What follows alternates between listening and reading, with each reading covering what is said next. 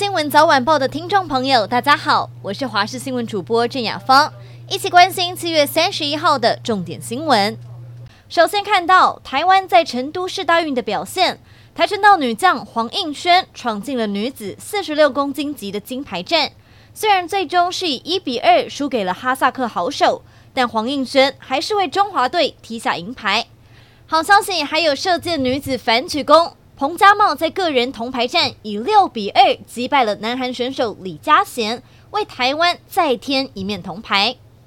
政治焦点：总统大选的时间越来越近，蓝绿候选人积极地争取各族群的声量。副总统赖清德周一南下高雄参加产业论坛，致辞时喊话要把高雄打造成南台湾火车头，巩固南霸天地位，也积极地争取工商界的支持。国民党总统参选人侯友谊则是出访了日本，跟日本众议员交流。受访时抛出“台湾安全，日本安心，台海稳定，新三安”论述，补修国际学分，争取侨胞支持。而根据最新的民调，赖清德是以三成五的支持率拔得头筹，柯文哲则是以两成四占据第二，侯友谊则是取得近两成的支持率，相较先前提升。审计部日前公布了第三期前瞻预算，总共五千三百五十八亿元，但补助的县市中，高雄市拿到了一千两百六十五亿，是全台最多；台北市一百八十四亿，则是六都最少，遭到外界质疑独厚绿营执政的县市。台北市长蒋万安就喊话中央，希望补助款能够公平合理，也希望把钱用在刀口上。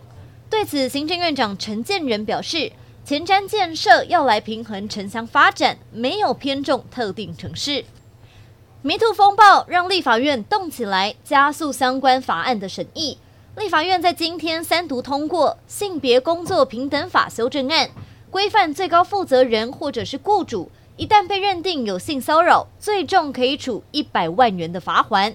另外，性骚扰防治法的部分，针对加重权势性骚扰。最重可以处三年以下有期徒刑，罚款也从十万元提高到六十万元，被害人可以请求最高五倍的惩罚性赔偿金，申诉期限也有延长。如果被害人未成年，可以在成年后的三年内提出申诉。体坛动态来关心台湾旅美小将郑宗哲，目前效力匹兹堡海盗二 A 的他，最近手感相当火烫。对上华盛顿国民的比赛，担任先发二垒手打第二棒，一直上的手打席就敲出了一发 solo home run。郑宗哲生涯在二 A 的第一支全垒打也终于开张。